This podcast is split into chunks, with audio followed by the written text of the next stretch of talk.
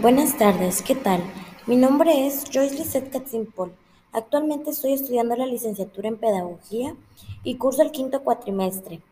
El día de hoy les vengo a compartir un tema muy interesante, el cual es la innovación educativa de la materia de diseño curricular. Bueno, para comenzar, la educación en México ha estado presente desde la cultura prehispánica y ha evolucionado conforme a los avances tecnológicos y las necesidades de los mexicanos. La historia del sistema educativo en México se ha ido conformando en base evolutiva de la estructura social y económica del país a través del término Robles 2000. Con cada nueva ley, forma de educar y reforma, se ha intentado mejorar la educación en nuestro país, todas con la intención de mejorar. Es por todos conocido que la educación a largo plazo de los años ha evolucionado y ha tenido cambios importantes que algunos consideran para bien y otros no tanto. Pero lo que es importante resaltar es que hay dos factores principales que han revolucionado el modo en el que entendíamos entonces y ahora las clases, la metodología del aprendizaje y las nuevas tecnologías. Para platicarles un poco más, me basaré en un libro de Jaume Carbonell que lleva por título El profesorado y la innovación educativa. Para empezar, ¿a qué nos referimos con innovación educativa? Bueno, pues en este libro es definida como aquella que es utilizada como sinónimo de renovación pedagógica. Es un concepto complejo y polisémico como lo son los de la calidad educativa o libertad de enseñanza que se presta a múltiples lecturas e interpretaciones. Aquí lo entendemos como un conjunto de ideas, procesos y estrategias más o menos sistematizada mediante las cuales se trata de introducir y provocar cambios en las prácticas educativas vigentes. El modelo educativo de 2016 em, habla sobre que desde los inicios del siglo XX hasta nuestros días, una de las principales características del sistema educativo ha sido su verticalidad cuando el presidente Álvaro Obregón creó la SEP en 1921, el primer secretario de Educación Pública, José Vasconcelos, puso en marcha un proyecto educativo que atendiera las necesidades de una población primordialmente rural, cuyo analfabetismo era cercano al 80%. En ese contexto histórico, centralizar la educación constituye un paso indispensable para crear escuelas que permitieran difundir los ideales de la revolución y los valores del humanismo. Este gran proyecto del Estado mexicano se veía limitado por los insuficientes números de maestros formados en las escuelas normales. Es por ello que Vasconcelos emprendió una campaña analfabetizadora e inició la formación de un magisterio rural con una escolaridad de tres o cuatro grados de primaria a fin de compartir sus conocimientos con un pueblo en su mayoría, con su mayoría analfabeta.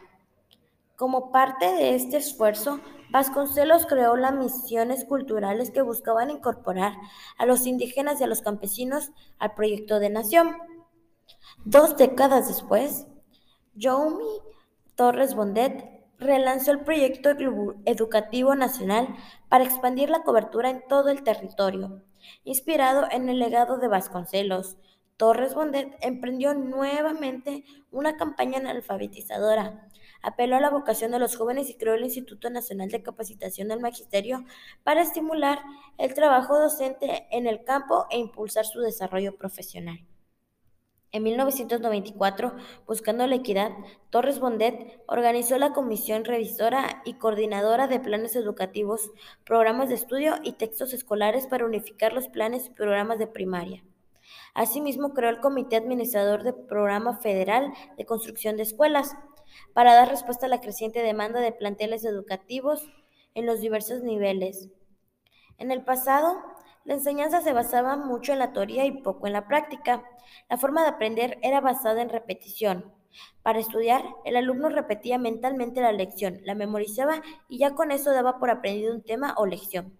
Se trataba de captar datos, pero sin necesariamente comprenderlos o interiorizarlos.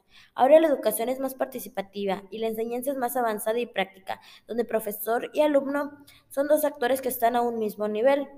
A continuación, les presentaré algunas diferencias entre la educación de antes y ahora.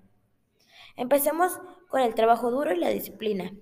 Bueno, Pues en la educación de hace varios años predominaba el esfuerzo y la disciplina y dentro de ellas ciertas agresiones también estaban en cierto modo normalizadas. En sacar a un alumno del salón con un jalón de orejas en estos tiempos sería impredecible y descabellado, pero era muy normal en las escuelas hace algunos años. Los padres ahora no aceptan la crítica a sus hijos. En gran medida la relación entre padres y maestros también ha cambiado. Si antes su padre era llamado a la dirección por una indisciplina o problema académico, implicaba que el alumno recibía doble castigo en el colegio y en casa. Ahora, los padres de familia que van difícilmente aceptan críticas de sus hijos. En cuestión de los materiales, en cuanto a ellos, antes el cuaderno, el libro y el bolígrafo eran las herramientas fundamentales. Incluso anteriormente el profesor llevaba a clase maquetas, mapas, el maniquí del cuerpo humano y planillas con los gráficos que pretendía mostrar al alumno. Ahora bien, los profesores cuentan con aulas virtuales en las que los pizarrones inteligentes han sustituido al pizarrón de tiza. Igualmente cuentan con un mobiliario escolar ergonómico que favorece el desempeño de los estudiantes. Una educación de calidad representa la mejor inversión que puede hacer nuestro país por sus ciudadanos. Por ello, en 2012 se dio inicio a un proceso de reforma que mandata revisar el modelo educativo y exige definir la visión que debe guiar la educación que se imparte en la escuela pública de los niveles obligatorios. La responsabilidad de menor.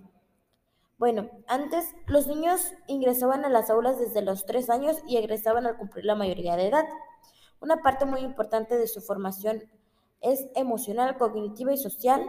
Em, se desarrolla en la escuela con la guía de unos maestros.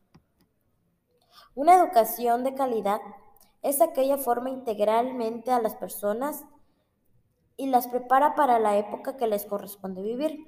Como resultado de los avances logrados por la educación, hoy reconocemos el valor de la diversidad, las exigencias de la democracia, de la constitución de equidad, del ejercicio de las libertades y del respeto a los derechos humanos y del Estado de Derecho.